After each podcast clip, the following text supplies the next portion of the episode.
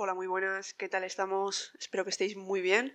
Bienvenidos a este episodio. Hoy vamos a hablar del libro El Kibalión, el mítico libro. Y pues bueno, como introducción, bueno, es un libro que trata sobre la sabiduría hermética. Me imagino que ya lo conoceréis. Y pues está firmado por unos autores anónimos que se hacen llamar tres iniciados. Pero pues se especula mucho sobre su autoría y se dice que lo pudo haber escrito William Walker Atkinson que fue uno de los pioneros en Estados Unidos del nuevo pensamiento y pues bueno, él también tiene muchos libros publicados por su cuenta y pues bueno, parece ser que por la temática de la que trata y de cómo está narrado, pues, pues dicen que podría ser, eh, la autoría podría ser suya. Pero bueno, la cuestión es que el Kibalión trata sobre los principios herméticos, trata sobre toda la sabiduría que compartió Hermes Trismegisto, eh, conocido como el tres veces grande, que vivió en Egipto y pues parece ser que fue uno de los maestros de manifestación, digamos, eh, que bueno, que también instruyó a muchos otros sabios, ¿no? Parece ser que fue uno de los grandes eh, de toda la historia. Y pues bueno, así, así hablan de él y así lo han transmitido o lo ha transmitido Atkinson en este libro Kibalión. Y pues bueno, voy a narrar, eh, iba a hacer un resumen, pero bueno, he pensado como tengo un libro escrito en el que hay un capítulo que habla sobre esto, pues simplemente lo voy a narrar y pues nada, espero que os guste, ¿vale? Entonces voy a narrar el capítulo 14 del libro Cura tu alma, entonces allá voy. La importancia de conocer las reglas del juego por mucho que uno trabaje en todo lo que va mal en su vida y consiga mejorarlo en gran medida, no se puede vivir una vida si no se conocen las leyes que la rigen. Si te resulta más fácil, puedes imaginarlo como si fueras un jugador de fútbol. No tienes ni idea de las reglas, solo te han dicho que hay que meter gol. Imagínate la escena. Probablemente te pasarías más de medio partido en fuera de juego sin entender por qué no te pasan el balón. O incluso podrías intentar meter gol en tu propia portería. Claro que después aprenderás con el tiempo, según la prueba y error, pero ¿no es cierto que sería todo mucho más fácil si hubieras conocido las reglas desde el principio? Con la vida pasa algo parecido. A veces nos ponemos a luchar contra las situaciones sin saber que estamos empeorando las cosas. Incluso en muchas ocasiones ni siquiera comprendemos qué está ocurriendo en realidad. Por eso conviene conocer las leyes o principios universales que afectan a todo lo que existe. No hay explicaciones científicas de por qué ocurren o cómo ocurren estas fuerzas del universo. Simplemente existen y no se pueden evitar. Por lo tanto, deberíamos dejar de lado nuestra incredulidad y limitarnos a conocer mejor dichas leyes para poder dirigir mejor nuestras vidas. Estas leyes son conocidas como los siete principios herméticos y son los siguientes la ley del mentalismo, la ley de correspondencia, la ley de vibración, la ley de polaridad, la ley del ritmo, la ley del causa y efecto y la ley de generación. A continuación intentaré explicar brevemente lo que yo he entendido acerca de estos principios, pero siempre es mejor que sea uno mismo quien saque sus propias conclusiones a través de los textos originales. Puede que lo que yo vea en una frase diste mucho de lo que signifique para ti. Comenzaremos con el principio de mentalismo. Ley de mentalismo. Según esta ley, el universo en su totalidad está creado a través de la mente, de una idea. Por lo tanto, Toda cosa existente tiene su origen en un pensamiento. Todo es mente. Nuestra mera existencia se sostiene en esta mente universal, por lo que quien consiga dominar sus pensamientos y esta ley habrá logrado la clave para su progreso. Sin embargo, quien, a pesar de tener estos conocimientos y ser muy inteligente, no absorba la sabiduría que emana en esta ley, no podrá conocer la verdad más pura. En otras palabras, aunque alguien sepa mucho de todo, Trabajar la mente es una acción que hay que poner en práctica para tener los resultados deseados. Según dicen, esta ley es la más importante para todos los herméticos, siendo las restantes leyes derivadas de ella. Por lo tanto, es indispensable tener clara esta ley principal, esta idea principal. Todo proviene de la mente, incluidos nosotros mismos. De esta forma, profundizando en esta ley como es debido, el poder para manifestar todo aquello que piensas irá aumentando progresivamente. Dado que todo está creado a través de los pensamientos, trabajando en ellos podremos conseguir atraer todo aquello que queramos. En definitiva, el objetivo es aprender a utilizar dicha ley para nuestro propio beneficio en lugar de ser dependientes de ella. Ley de correspondencia. El lema de esta ley es como es arriba es abajo, como es abajo es arriba. Su significado es el siguiente. Dado que todas las cosas existentes, todo ser vivo, tiene el mismo origen, también tienen la misma composición. Por lo tanto, profundizando en una sola cosa, se puede acceder a la profundidad de todas las cosas. Según los herméticos, todo está compuesto por tres fenómenos, por tres planos. Dichos planos son el plano físico, el plano mental y el plano espiritual. Es decir, todas las cosas tienen una existencia física, otra mental y otra espiritual. Por lo tanto, esta ley es la clave para poder encontrar la solución a cualquier problema a través de la correlación de los distintos planos y de la similitud en la composición de las cosas. Ahora pensemos en los grandes sabios de la historia. Elige el que quieras, por ejemplo, Jesús o Buda. Todos ellos coinciden en una creencia. No necesitan ninguna idea fija o predefinida, ya que han profundizado en el fondo de su alma, como han llegado hasta lo más hondo, ya han encontrado la verdad. Y no digo su verdad, sino la verdad. Una vez haber trabajado en su existencia física, mental y espiritual, viven en unión con todo lo creado por la naturaleza, por todo lo que rige la naturaleza. Esto se debe a que la naturaleza siempre vive en base a las leyes primordiales y quien consiga volver a su estado original conseguirá fusionarse con el origen, que no puede ser otra cosa que natural. Es por eso que dichas personas suelen tener una conexión muy íntima con la naturaleza y con los animales. Aunque creamos que es un don, es en realidad algo que está al alcance de todos. Siguiendo con lo que dice esta ley, una vez haber alcanzado esta verdad primordial, se podrá ver la verdad de todas las cosas existentes. Esta es la razón por la que se dice que las personas que han llegado a la iluminación tienen el don para ver lo que está oculto. Sin embargo, esto no es del todo correcto. Lo que sucede realmente es que como se han unido a su ser superior, también estarán unidos al ser primordial de todo lo existente. Por lo tanto, pueden identificar toda ilusión, fachada o mentira que intente nublar el ser original. En otras palabras, al estar en un estado natural, tienen la facilidad de detectar todo lo artificial que se ha añadido externamente, todo lo que obstaculiza la verdad. Lo que quiero decir es que no es lo oculto lo que se identifica, es justo lo contrario. El iluminado ve la verdad de las cosas, lo identifica, y es por eso que después puede saber todo lo que se le ha añadido, todo lo que se interpone en el camino a la verdad, todo lo que intenta nublarlo. Puede que no sepa identificar exactamente qué es eso que nula la verdad, pero sí sabrá que hay algo que no debería estar ahí. No te quepa la menor duda. En resumen, esta ley nos dice que, llegando a la profundidad de las cosas, tendremos la llave maestra para solucionar cualquier problema en nuestras vidas. Ley de vibración. Todas las cosas que componen el universo están en constante movimiento. Todo vibra. Respecto a los tres planos que hemos mencionado en el apartado anterior, cabe mencionar que se clasifican según su graduación. El plano material sería el más bajo, el que tiene menor vibración, y de la misma forma contiene una graduación en sí misma. Después estaría el plano mental, y según va subiendo su nivel de vibración, se va acercando al plano espiritual. Por lo tanto, el grado más bajo del plano mental y el mayor del espiritual serían los dos extremos. La vibración más baja sería prácticamente como estar parado. El movimiento es muy muy pequeño y puede parecer un estado de reposo. Consideremos una piedra, por ejemplo. Parece que está quieta, pero puede que simplemente su composición sea de una vibración muy muy baja. En cuanto a la vibración más alta, puede tener una intensidad tan grande que, del mismo modo que con la vibración baja, también se perciba como quietud. Sin embargo, aunque parezca que no hay movimiento, es justo lo contrario.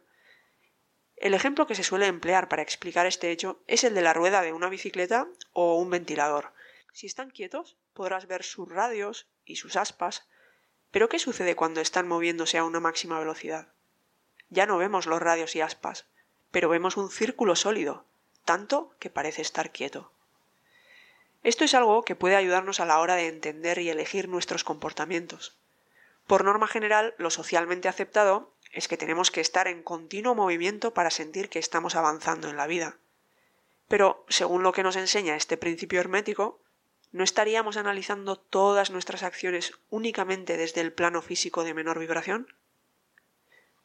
Según mi experiencia personal, siempre que he conseguido la pausa necesaria, la paz para poder conectar con mi ser superior, la supresión de los pensamientos, en esos casos, no importa lo que estés haciendo físicamente, lo que predomina es la quietud. Y desde ese punto de conciencia se desencadenan todo tipo de acontecimientos alineados en perfecta armonía con tu alma. Puede que lo que yo entiendo de esta ley esté condicionado por varias experiencias que he vivido, en una de ellas, jugando a fútbol, entré en conexión directa con el nexo.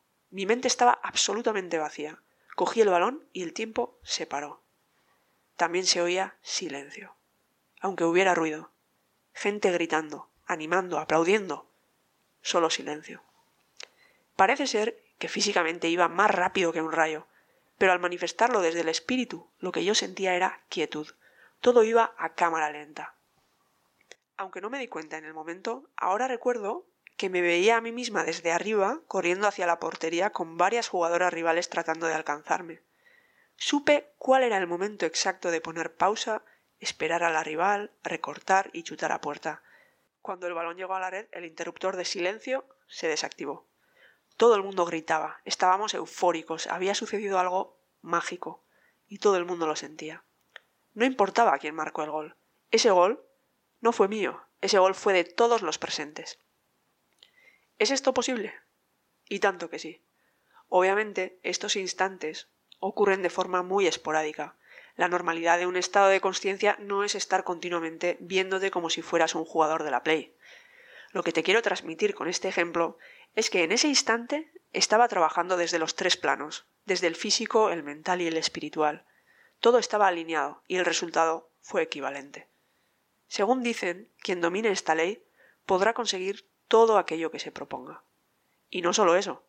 Aunque nos habla de nuestra capacidad de influenciar nuestro estado vibratorio, también nos da el poder de incidir, siempre de forma positiva, en el estado vibratorio de otras personas o incluso de los fenómenos naturales. Ley de polaridad. Esta ley nos dice que todo lo que existe es dual. Los dos polos de una misma cosa, los dos extremos, son en realidad idénticos, cambiando únicamente su graduación. De esta forma, el amor y el odio, el este y el oeste, la luz y la oscuridad, el frío y el calor, lo bueno y lo malo, son sólo palabras que hemos inventado para referirnos a los dos extremos, a la distinta graduación de una misma cosa. Es imposible determinar dónde empieza uno y dónde termina el otro. ¿Dónde empieza el frío y dónde el calor? ¿Dónde el este y dónde el oeste? No se puede definir lo único que hacemos es elegir un punto en la graduación de la escala y determinar si hay más de un extremo y menos de otro. Por ejemplo, el amor y el odio no existen en su totalidad. Son los dos extremos de la escala amor-odio. Por lo tanto, si odias, estás en la escala del amor. Tienes un amor en potencia, solo tienes que enfocarte en subir la graduación. Siempre que demos con un extremo, también encontraremos el otro.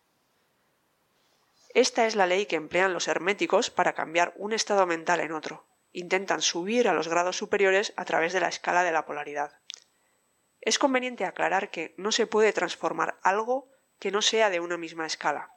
Por ejemplo, si quieres amor, no tiene sentido que quieras conseguirlo siendo generoso, porque el amor está en la escala de amor-odio, y ser generoso en la de dar y recibir o en la de generoso tacaño. Solo pueden transformarse cosas de la misma escala. Esta ley no permite transformar algo que es de un tipo distinto. Solo se cambia algo que, siendo de la misma clase, varía únicamente en su graduación. Es decir, el cambio que produce esta ley no es convertir en algo totalmente distinto, sino cambiar algo que se percibe como negativo para llevarlo a su grado positivo o acorde con la naturaleza. Esto ocurre porque los polos se identifican como positivos y negativos. Por ejemplo, la valentía sería el positivo y el miedo sería el negativo. Los positivos son los que se asocian a los estados naturales originales, por lo que la naturaleza siempre potenciará dichos polos sobre los negativos.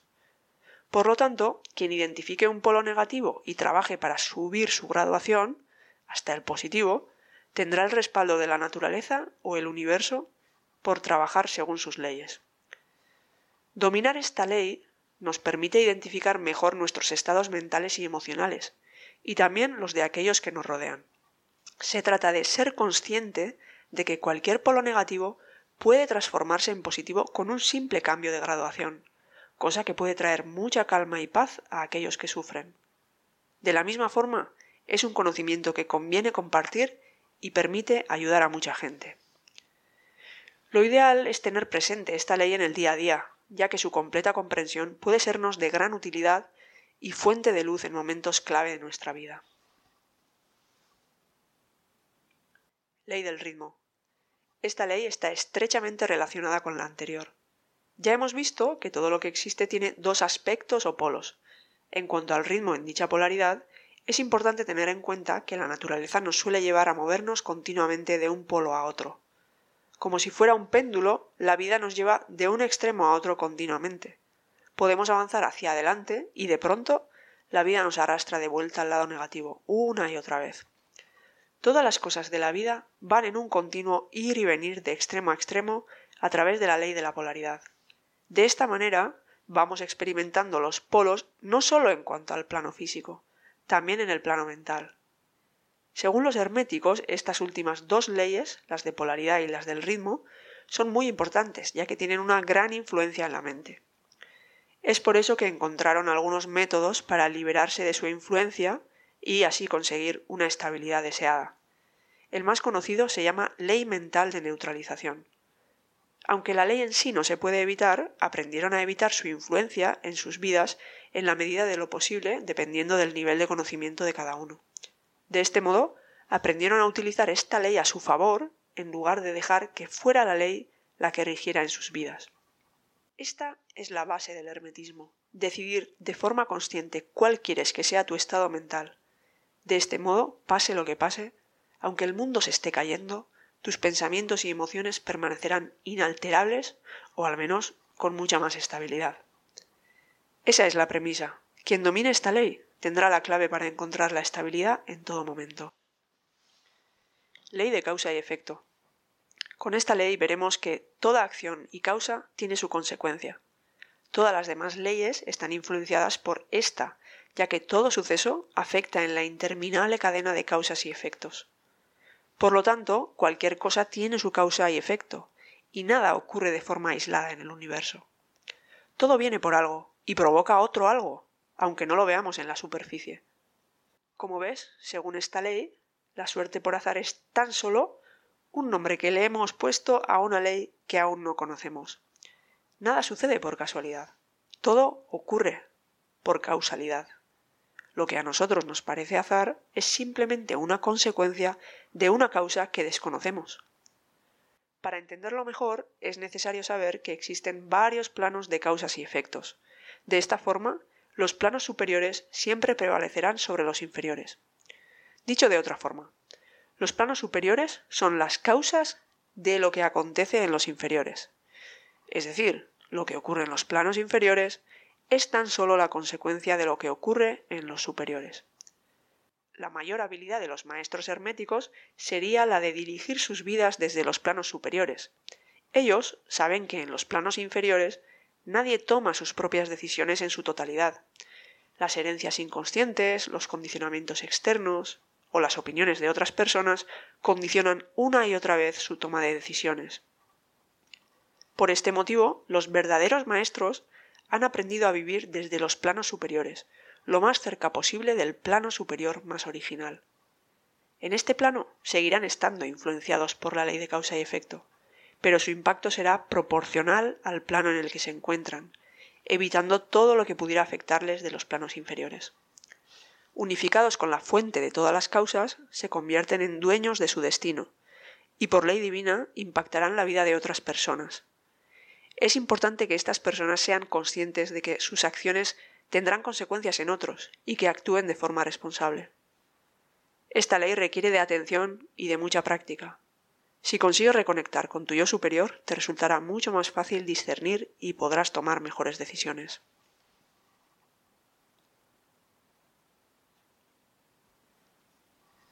Ley de generación. La ley de generación es otra ley que podemos observar a simple vista en la naturaleza. En cualquier proceso creativo toman parte una energía femenina y otra masculina. Desde una perspectiva científica, el masculino sería el positivo y el femenino sería el negativo. Sin embargo, dichas polaridades nada tienen que ver con nuestro sexo o género. Nosotros somos seres fruto de la creación, y por lo tanto, lo masculino y lo femenino son parte de nosotros siendo nuestro sexo únicamente la representación física del género. Según esta ley, para crear cualquier cosa se necesita la energía masculina o positiva y la femenina o la negativa.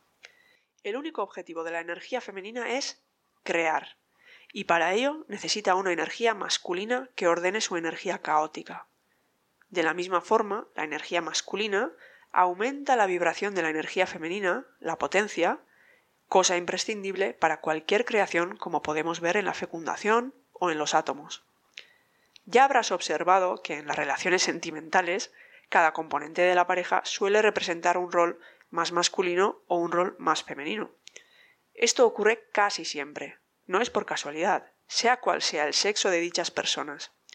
Si nuestra polaridad interna no está equilibrada, por ejemplo, si la energía femenina prevalece sobre la masculina, tendremos la tendencia a atraer la energía complementaria que nos falta para el equilibrio.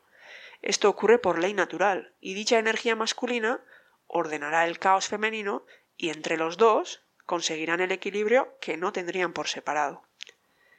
Sin embargo, si cavamos un poco más profundo, veremos que no es la solución idónea. ¿No sería mejor que cada uno de nosotros nos encargáramos de equilibrar nuestra polaridad interna para así poder encontrar a una persona que esté igualmente estable? Has de saber que en el momento en el que equilibres tu polaridad interna, conseguirás disparar tu creatividad. Al unificar ambas energías en ti, la masculina y la femenina, te unirás a la energía de la creación, ya sea Dios, el universo, el nexo o la fuente, como tú quieras llamarlo. Siendo esto así, serás una herramienta más de la creación. La creación estará en ti. Aunque pueda parecerte difícil de creer, solo te pido que intentes buscar este equilibrio. Si queremos que el mundo esté equilibrado, tenemos que conseguir equilibrarnos a nosotros mismos en primer lugar. Recuerda la ley de correspondencia. Como es arriba es abajo y como es abajo es arriba. Si queremos mejorar el mundo, tenemos que empezar por nosotros mismos. Estos son los principios herméticos de los que tanto se ha hablado, explicados muy brevemente y en base a mi nivel de conciencia actual. Como he comentado, no hay que obsesionarse con estas cosas. Son una guía, pero una vez hayas encontrado la verdad, desecha todas las herramientas y limítate a estar presente. La belleza que nos rodea no se merece ser puesta a prueba constantemente. Hay que limitarse a sentir la experiencia. A veces hay que dejarse fluir. Bueno, pues este es el texto del capítulo 14 del libro Cura tu alma, por si a alguien le interesa. Y esto es lo que quería contaros del Kibalión. Obviamente el libro Kibalión contiene pues tiene mucho más contenido. Quien quiera, pues eh, lo tenéis. Incluso hay audiolibros. Eh, yo suelo escuchar a Ama Audiolibros y tiene una narración con una voz espléndida, en mi opinión personal, de Artur Mas y pues creo que está muy bien para poder escucharlo. Así que quien quiera ahí lo tiene. También hay eh, este libro pues es de, es de dominio público, así que lo podéis conseguir en la red. Y bueno, simplemente este es, este es un resumen personal mío de los siete principios que bueno, espero que os guste, le he añadido algunas cosas y, y bueno, según mi opinión y, y, pues no sé, también las opiniones son bienvenidas, así que si queréis dejarme algún comentario, pues bienvenido sea. Y pues nada más, espero que os haya gustado y pues nos vemos en la próxima. Muchas gracias y un abrazo. Hasta la próxima. Hasta luego.